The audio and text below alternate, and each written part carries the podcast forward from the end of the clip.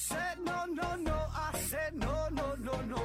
You say take me home. I said no, Perignon. You said no, no, no. I said no, no, no, no. No, no, no, no.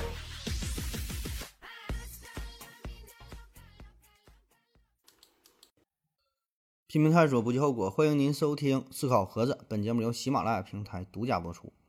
今天呢，还是回答听友的问题啊，对，给自己做一个小广告哈。我的另外一档节目叫做《超长待机》啊，《超长待机》是关于两性类的节目，是跟我另外一个哥们儿啊卖卖药的啊，跟他一起合作整的一期节目《超长待机》。呃，感兴趣的朋友呢，可以。关注一下哈，在喜马拉雅平台上搜索“超长待机”，就是电话“超长待机”那几个字儿啊，一看就能明白。一个黄色的大 logo 啊，是一个一个电池。好了啊，呃，第一个问题，往细点回复说：历史有如果吗？讨论历史中的如果有没有意义啊？个人认为是有的。说这个历史嘛，说有没有如果？历史是不什么不能假设这个事儿啊？那历史当然没有如果，对吧？因为它历史它已经成为了历史，这个事儿它已经发生了，已经成为了既定事实，那哪有如果呀？啊！但是呢，这并不意味着讨论历史当中的如果是没有意义的啊！我觉得恰恰相反，这种讨论、这种这种思辨是非常有意义的。否则的话，我们就不用学习历史了，对吧？我们为什么要学呀？就是反思嘛，吸取一些教训嘛，对吧？所以。是可以呀，讨论的时候你可以去假设啊，可以可以用用用这个如果啊，当然你你你是改变不了这些东西，但可以对以后嘛有一些启发，有一些启示啊。那么我们为什么还要去研究历史？为什么还要还要假设哈？假设历史如何如何啊？一方面呢，就是因为咱们闲着无聊呗啊，就可以脑洞大开，随意幻想一下，呃，就是把这个事儿可以说是当做成故事啊来讲来听，就很好玩儿。而且呢，这个故事跟一般的小说还不一样，因为这个故事是结合我们人类自己的历史，这就更加引人入胜，听起来呢津津有味儿，是吧？更有意思。我们可以假设一下，说当年秦始皇如果没能统一六国会怎么样，对吧？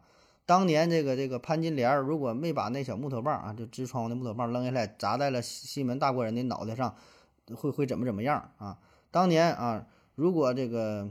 孙悟空哈没大闹天宫又怎么样？当然这是小说了，咱就是结合这个这个现实的历史啊，比如啊没发明出指南针怎么样？啊没发明造纸术怎么样？火药没传到国外那又会怎么样？就是有很多很多脑洞大开的想法。你说这个有没有用呢？可能也没有什么大用，但是哎挺好玩的，挺挺挺有意思的，对吧？另一方面呢，更重要的就是我们就学习历史，以历史呢作为镜子。对吧？学习历史是可以指导我们的未来，因为这个历史它是有着自己的规律性的，有规律可循的。你看啊，比如说这个朝代的更迭，你看咱历史上啊，这这这这么这么这么多朝代，通常啊，朝代的一个朝代的寿命也就是三百年左右。哎，你看就是唐宋啊这些啊，当然呃。就是早期夏商周时期，这都比较长。那周朝干了八百年，对吧？那也是分为东周、西周。像商朝五百年，夏朝是多少年？也是将近五百年，对吧？呃，汉呢是是这个四百多年。但是越往后，你看宋朝，宋朝是三百多年，唐朝、明朝这都没到三百年，二百七八十年。到清朝，对吧？二百六十多年。哎，你看很巧，就这个这个三百年，好像就是就像人类一百年似的。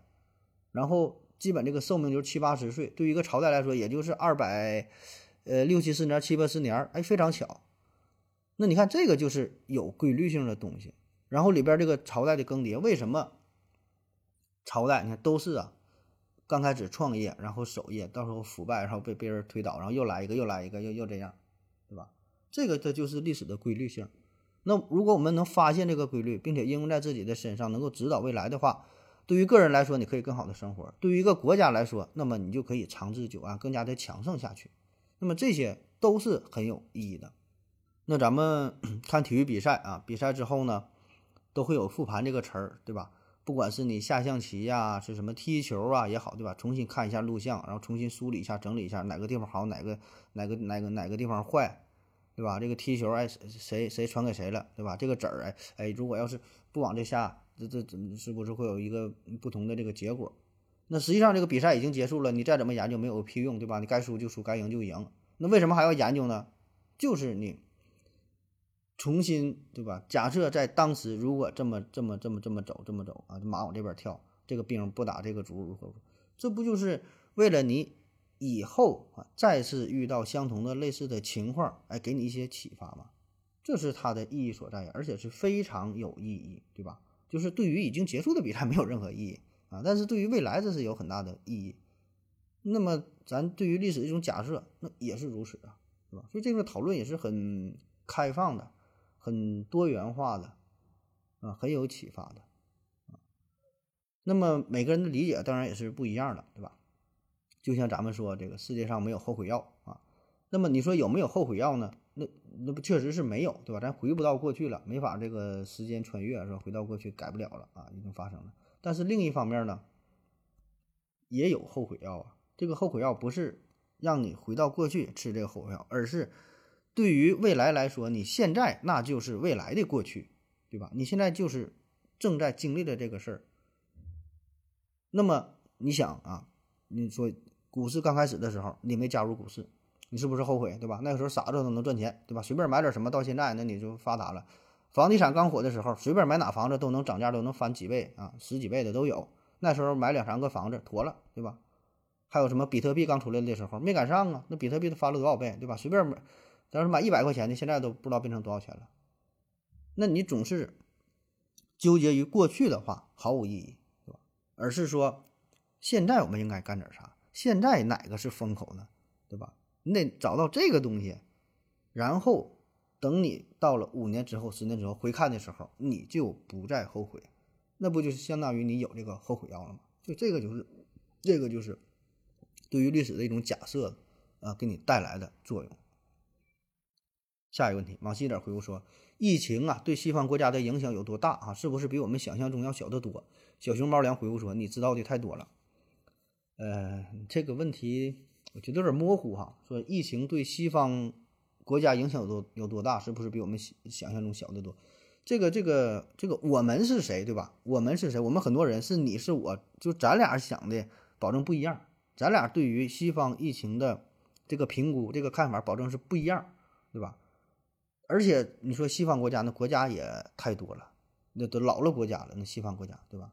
而且咱且不说外国，咱就说说中国，就说说你所在的这个城市，你对这个疫情的判断和疫情真实的情况是否一样？是比你想象中的严重呢，还是比你想象中的轻呢？对吧？这个都是不一致的，谁也不知道这个事情的真相到底是什么。也不是说不知道吧，就是这个事儿很难去评估，真很难去客观的去对待啊。这种客观。并不是说我们获取不到这些准确的数据，你能看得到这个数字给你了。比如说啊，这个城市呃有一百万人口，然后说因为疫情有多少人嗯感染了，有多少人死亡了，这些数据是真实的，是客观的，但是它只是一个冰冷的数字。你怎么把这个数字转化成一个感性的认知呢？对吧？转换之后每个人理解呢又不一样啊，所以这里边有很多主观的因素、个人情感的因素。再加上你本身的知识水平，你对问题的理解，你的这个逻辑思辨的能力啊，就是综合在一起啊，你说这种什么影响多大，跟你想象怎么样，这个没法去评估了啊。下一个问题，借过提问说，盒子，呃，我以前呢好像是在网上看到过日本的学生自杀率是很高的啊，是这样的吗？尤其是在开学的时候，如果如果是啊，那是什么原因导致的啊？感觉。不只是单纯的学习问题啊，合着看看你的观点。刘景呢回复说，各国学生自杀率啊没有找到权威的机构统计啊，应该没有相应的数据。网上有一个据称是世界卫生组织的各国自杀统计排名啊，前三名是圭亚那、朝鲜、韩国啊，日本呢排在第十八位。说这个日本，说这个日本学生哈，感觉自杀率很高。嗯，这事儿是不是真的啊？如果是真的，背后有什么原因？那日本自杀的问题，好像就咱印象当中感觉日本自杀率挺挺高的啊。到底是不是呢？这个我确实咱也不知道，对吧？那我我我觉得这边有个重要的原因，就是因为这个互联网网络非常的发达，那么再加上一些影视剧的作品宣传这个影响，特别是日本吧，对吧？它的一些日剧呀啊，日本的电影啊，很多都是这类的题材，关于自杀的，就是比较比较阴暗的啊，这这这些东西。然后咱们印象当中，日本这个国家也是比较变态。动不动的就喜欢自杀，对吧？就感觉这民族自尊心特别强，特别要脸儿哈，没事儿就跳个楼、抛个斧、抛这个切切个斧什么就就就死了，啊？有些什么问题没处理好啊，我就跳楼了，对吧？这个事儿挺多的。然后很多的学生呢，哎，也是如此，官员呢也是如此啊，经常自杀。所以这个日本自杀率高，可以说这是一种根深蒂固的印象。但是他们到底这个自杀率到底高不高呢？呃，我查到的这个数据哈，就刚才刘景不说这个是排在第十八吗？说是，我查的这个呢是也是号称是世界卫生组织的数据，我也不知道准不准啊。说日本的自杀率在二零一六年的时候呢是十八点五啊，这里说的十八点五就是每十万人口自杀的人数，就是十万里十万个人里边有十八点五个人自杀了啊。你说怎么还有半个是吧？因为这个因为这是数据的统计哈，因为很多人嘛，十八点五。呃，这个数据呢，在全世界排名呢是第十四位啊，十四位。那么高不高，低不低，反正你自己看啊。嗯，全世界你说二百个国家排第十四，嗯，也算挺高吧，对吧？但是没进前十啊。然后呢，二零一八年的时候呢，它这个呃每十万人口的自杀率下降到了十六点三啊，十六点三。比较靠前的呢，第一呢是立陶宛，大约呢是十万分之。三十点九，第二呢是俄罗斯是三十一，韩国呢是二十六点九啊。你看这个韩国一直是排的，排的挺靠前的哈，排韩国是排这个第四。那欧美国家当中呢，法国是十七点七，美国呢是十五点三。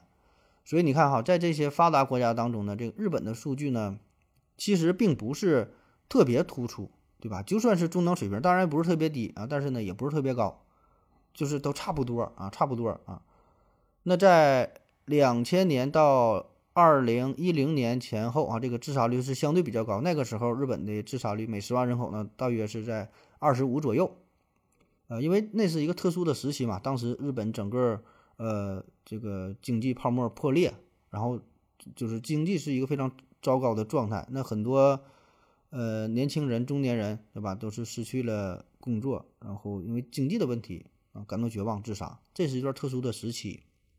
那在二零一零年之后，整个日本经济开始逐渐的复苏，那么自杀率也是明显的下降，啊，这是大概一个情况啊。所以呢，你说这个自杀率这个事儿哈，就是，哎，你看这跟刚才说的就就联系在一起了，一个是一个客观的数据，一个是咱们主观的感受，对吧？就是客观的数据在这会儿我们能看到啊，但我们也视而不见，我们很难准确的感受到这个数据十万分之多少多少到底是。到底是什么概念，对吧？换句话说，就让你猜测一下。哎，你说中国每年有多少人自杀？你很难猜出来呀，对吧？就是比如说是一千人、一万人、十万人，对吧？你你说是多少人？不知道。咱们对这个很难有一个感性的概念。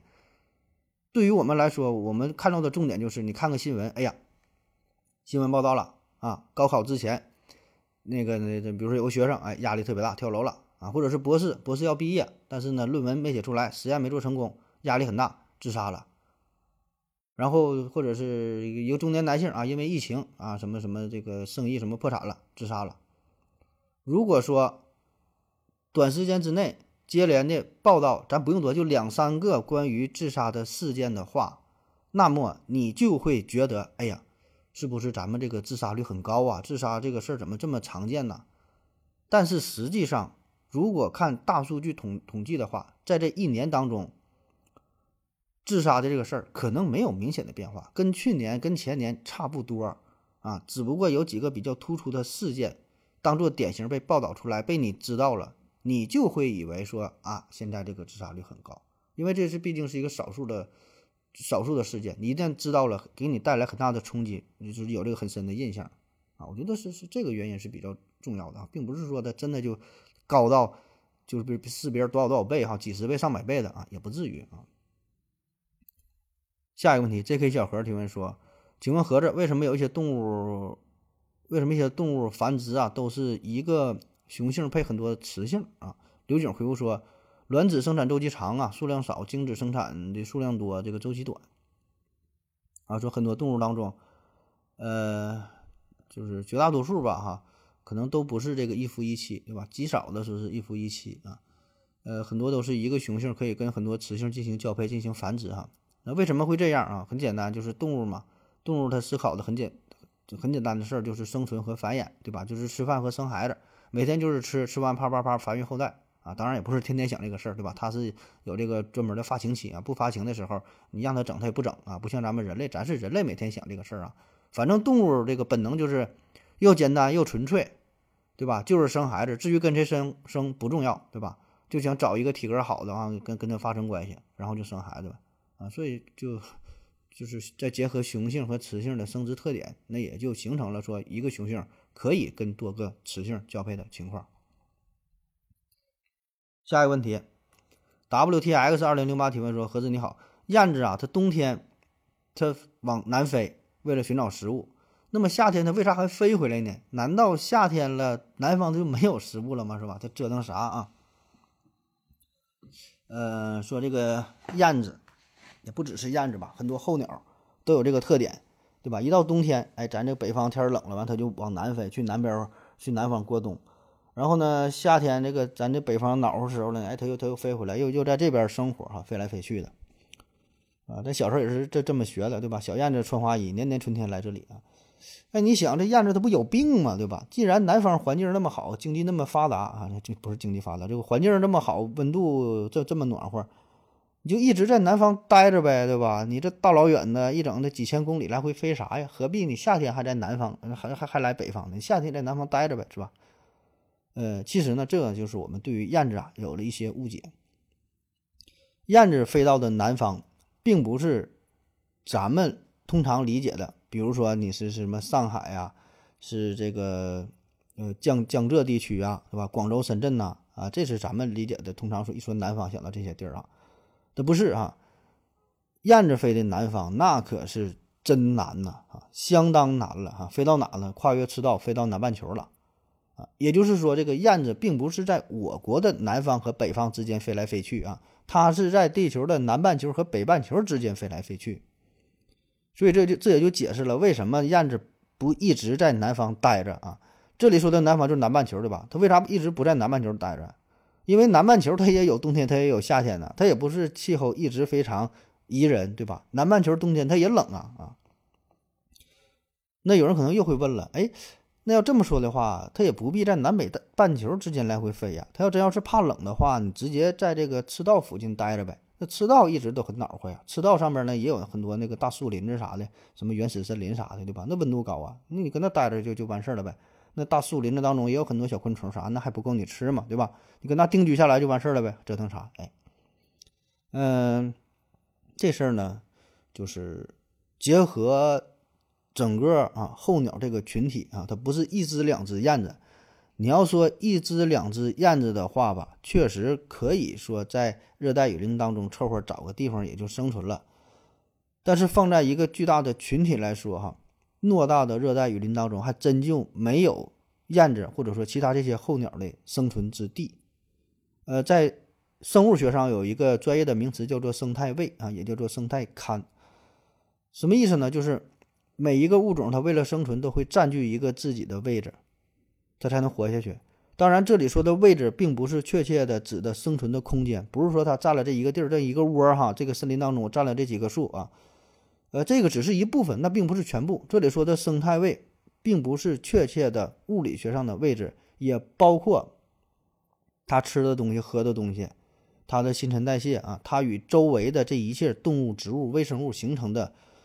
呃，一个立体的关系，一个全面的关系，啊，就是它吃的东西是什么，它的邻居是谁，对吧？那你想想，你一个燕子，一个外来的啊，你想去热带雨林当中生活，OK 啊，你必然会吃东西，你吃的这个东西，那那是别人你吃了，别人就没有吃的了，那必然会产生一个非常激烈的竞争，对吧？从食物上看，从生存的空间上来看，等等等等，都会产生竞争，对吧？你就抢夺了别人的生态位。那作为一个外来物种的话，你这人生地不熟的，对吧？跟跟人关系也不好，你人家都是坐地户啊，人家都是北上广深就有有房子，对吧？啥也不用干，那生活挺好。你一个外来务工人员，对吧？你有点小本事，你也很难搁这立得住脚。非常现实，对吧？人不也是这样吗？叫生态位，对吧？人家干这个工作，你再想去干，那你不是抢人活了吗？人家已经开了一个，比如说烧烤店，你搁人旁边再开个烧烤店，倒不是不让你开啊，你去开的话，你也很难。就是有好的这个生意，对吧？人家都干多少年了，这买卖一直挺火，你看挺赚钱，你也想去整吧？你也整不了，对吧？所以很难的。动物呢也是如此。所以呢，对于这些候鸟来说，目前最好的办法啊，就就就还是飞来飞去啊，飞来飞去，这样呢竞争起码是小一些，活得也挺好。而且你想想，对于燕子来说，这个飞个几千公里、上万、上万公里也不是什么太复杂的事儿。就当溜达溜达玩呗，自驾呗，要不然一天待着干啥，对吧？咱之前也讲过那个雨燕嘛，还有其他什么几个燕子，这个就是在全世界所有鸟类当中，那都是排得上号了，能排前十名，基本啊，就是不管是飞行的速度、飞行的距离啊等等吧，都挺牛的啊，都挺牛的啊。所以飞行来说，对于对于对于它来说小事儿，对吧？为了为了生存也是没有没有办法，对吧？下一个问题，Kevin 六三幺零幺零三六提问说：何子你好。呃，你觉得大脑多项思考者真的存在吗？哈，很好奇这类人呐，与其他人一般都是如何相处的？总感觉他们虽自甘孤独哈，但又乐在其中。大脑多项思考者这个词儿吧，我还真是第一次听说哈，在网上查了一下，没找没查到太多的相关资料啊。你可以把这个问题再细化一下，或者给我一些链接，我看看啊，啥叫大脑多项思考者？下一个问题啊，没有人比我更懂定义。提问说，盒子。小鸡破壳前，它怎么呼吸？难道不会被憋死吗？呃，自己又回复说什么不一样哈？胎儿有母亲提供氧气和养分啊。刘景回复说，人类呃胚胎在分娩前也只是循环不呼吸。呃，刘景说那不是呼吸，只是将氧气直接参与了血液循环。人的第一次自主呼吸是从出生后的第一声第一声哭泣开始。说这个鸡蛋里的小鸡啊，它在这蛋里边是吧？也不像人哈，这个在子宫当中跟母亲还能有这个脐带连着。那说这个鸡蛋里的小鸡，它出生之前是怎么呼吸的呢？哎，感觉这事儿挺神奇是吧？跟那个胎生动物不一样，它是卵生的啊。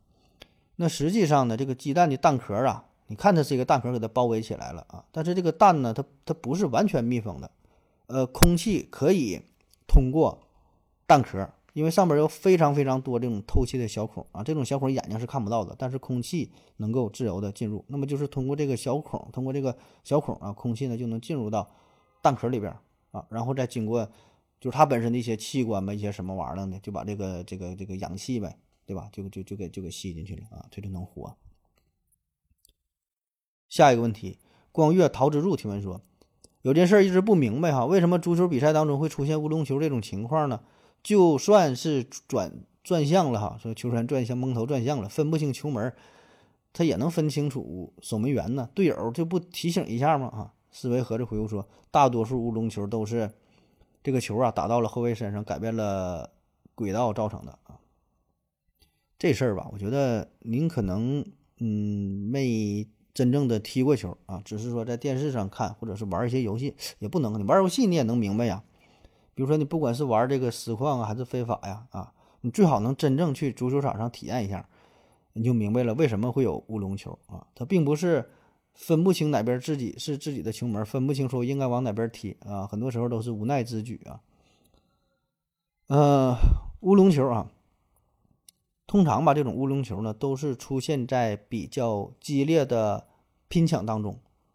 呃，我感觉特别常见的情况就是角球啊，就是角球的时候，哎，人家一大脚开过来，球飞到了小禁区里边，大伙儿呢都顶，对吧？前锋呢想想想进攻往里边顶，后卫呢想这个解围，不管是用脑袋顶还是用脚踢的，那么这个时候他一乱套啊，很容易这球他就不了进了。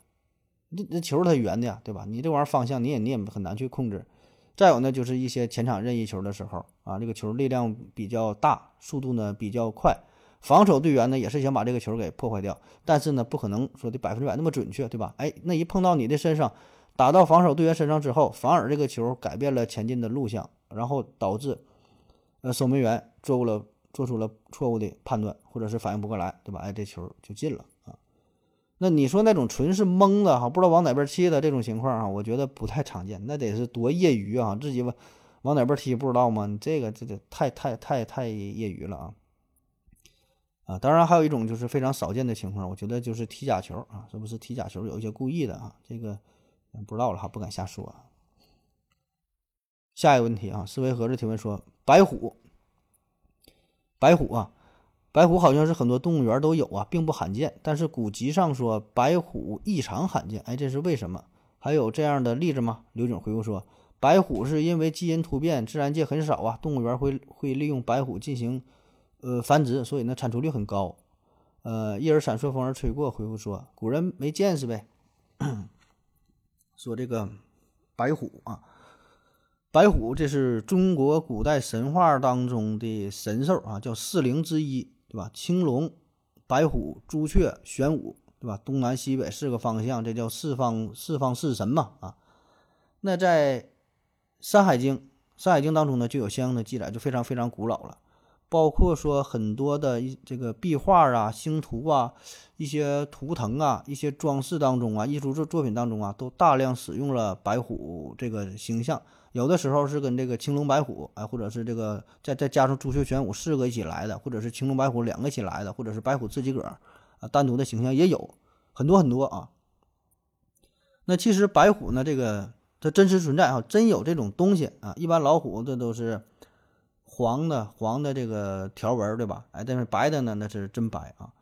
呃，它呢现在来说呢来看哈，这是孟加拉虎的一个。变种就是因为基因突变导致了孟加拉虎，它原来呢是橙黄色的底儿，黑色的条纹，哎，这会这回呢就变成了白色的底儿，黑条纹啊！你说玩意儿长得像斑马似的啊？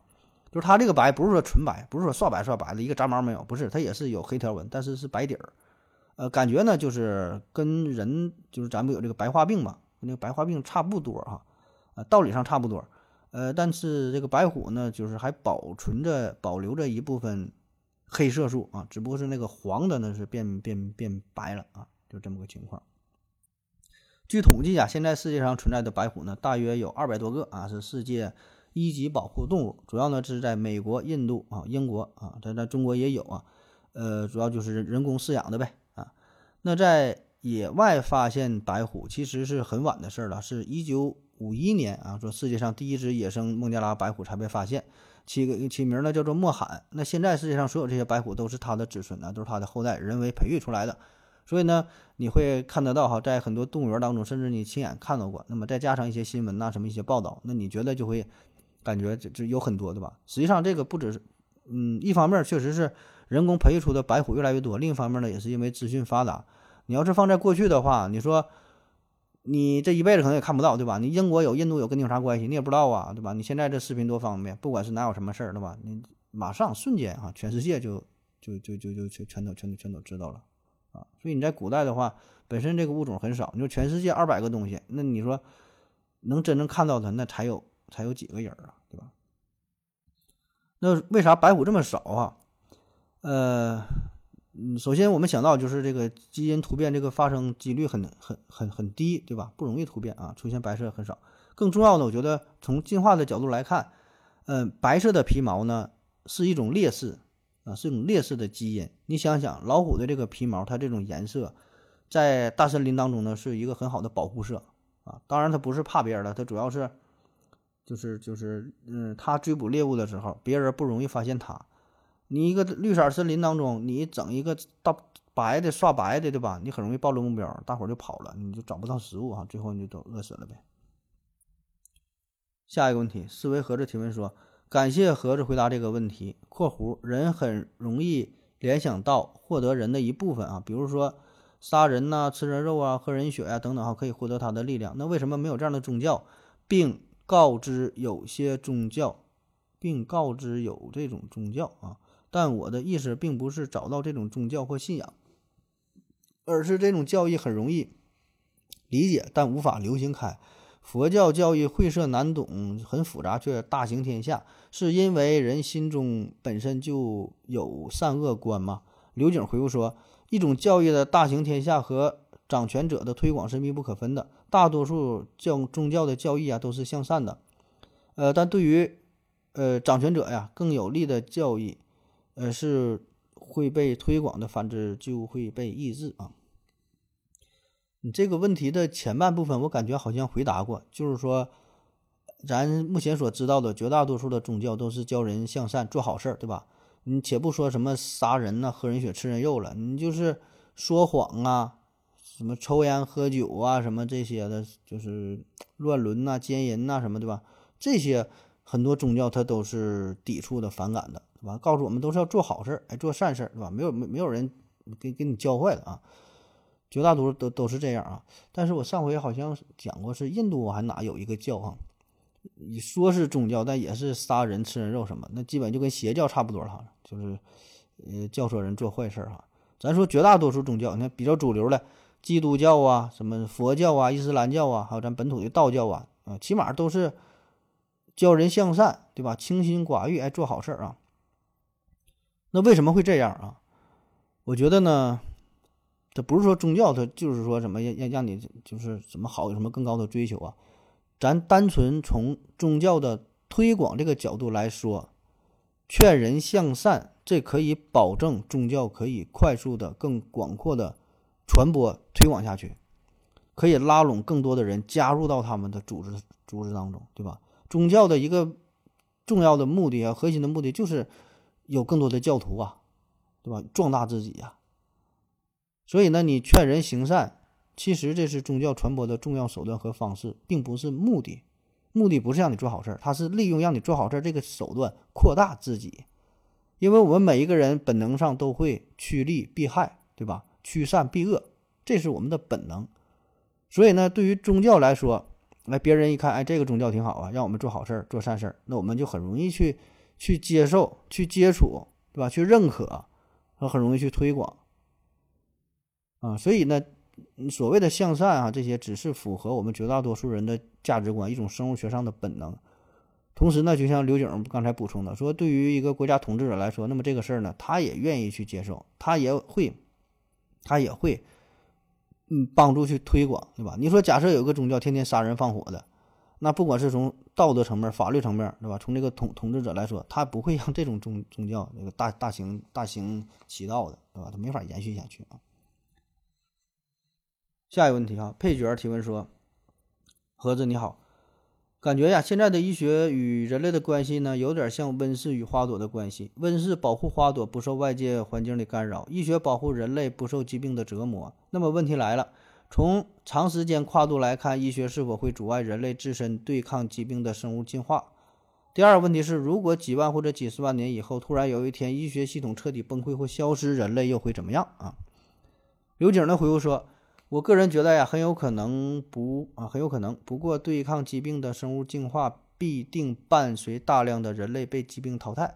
所以，医学作为人类生存的工具啊，具有它的两面性。呃，说关于这个医学和进化的关系啊，这个确实有很多的观点，有很多的讨论，就是说现在现代医学呀正在阻碍人类的进化，甚至会导致人类进化的停滞。呃，就是你看啊。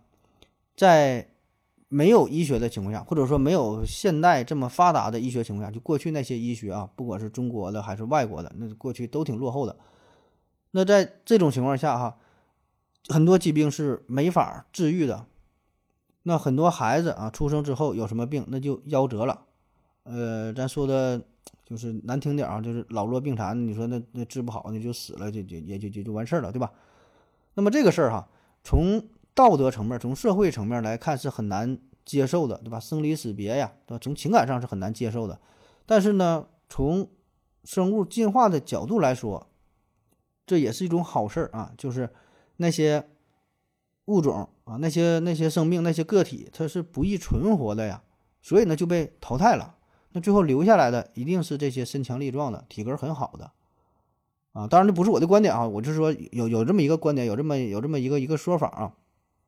就是说，医学越发达嘛，那就使得呃那些不是特别强壮的，对吧？身体比较比较羸弱的啊，有病的啊，体格不好的这些个体也活了下来。那么这样是否就会导致生物进化的停滞呢？起码说在一定程度上影响生物进化呢，减缓生物进化呢，没法让我们更快的向更强大的这个这个这个这个物种啊去演化呢？啊，这是一种一个观念啊。但是呢，也有反对的观点啊。反对观点就是说，咱现在的医学不但没有阻碍人类进化，反而呢加速了人类的进化啊。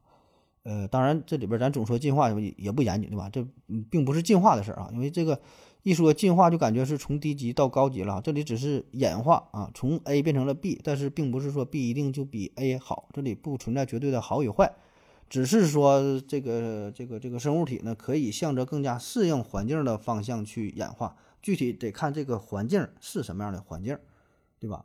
举个夸张的例子啊，比如说有个动物，这个动物的喉咙是圆形的，第六圆。另外一个动物，这个喉咙呢是方形的啊，还有一个动物呢，这喉咙是三角形的。那么你说哪个好呢？没有哪个好哪个坏，对吧？你得看吃的这个东西是啥。你吃的食物是圆的，那你这圆形的动物它就有优势呗，对吧？这个圆形喉咙的动物有优势。你这食物是正方形的，那就正方形的这个喉咙有优势。你别的地方咽不下去，它就死了，对吧？这个是演化的本质，要结合着具体的环境来看啊。那么。如此说来，哈，这个表面上医学好像是阻碍了人类的进化，但是实际上呢，又促进了人类人类的进化，或者叫演化啊，叫演化啊。为啥这么说呢？就是医学提供给人类更多的机会，可以让我们更多的去尝试，向着更多的方向去努力。比如说这个剖腹产技术啊，剖腹产技术。那以前没有剖腹产，很多孩子哈，这就就是生不出来，或者生下来，他也他就死了，就夭折了。但是因为有了先进的这个剖腹产技术，那么确实可以使得呃那些可能并不是特别优秀的胎儿也也也活了下来。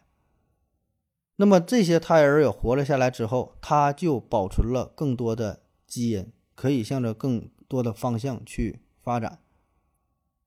所以就相当于这个剖腹产创造了更多的条件呢。那即便这里边有一些种种不利的因素，但是呢，也有其他的一些形态的婴儿，就是其他的一些基因也被也被保存下来了。所以这就为我们人类的生存提供了更多的可能性，可以让我们朝着更多的方向去进化。那以前是没有这种尝试的，对吧？所以这就相当于创造了更多的条件，那我们就可以去适应更加复杂的环境。那如果单凭单凭人类自身进化的话，那你不知道要过多少年才能演化出这个剖腹产这种形式哈？或许永远也也也演化不出来，是吧？所以这个事儿呢，你说是阻碍人类进化还是促进人类进化？我觉得咱们可以再换一个角度去想啊，这里边并不是阻碍，也没有促进，医学。只是演化的一部分，它就是就是演化本身啊。医学就像是整个人类历史上所有其他的事件一样。那你说什么科学技术进步了呀，或者是什么军事啊，或者什么其他各方面，这些就是我们人类演化的组成部分，并不存在说阻碍啊和促进，对吧？它它就是演化这个事儿本身自己呀。啊，不知道说没说清楚啊？感谢您您各位的收听，谢谢大家，再见。感谢您的聆听。如果你也想提问的话，请在喜马拉雅搜索“西西弗斯 FM”，在最新一期节目的下方留言即可。欢迎您的参与，我在这里等你哦。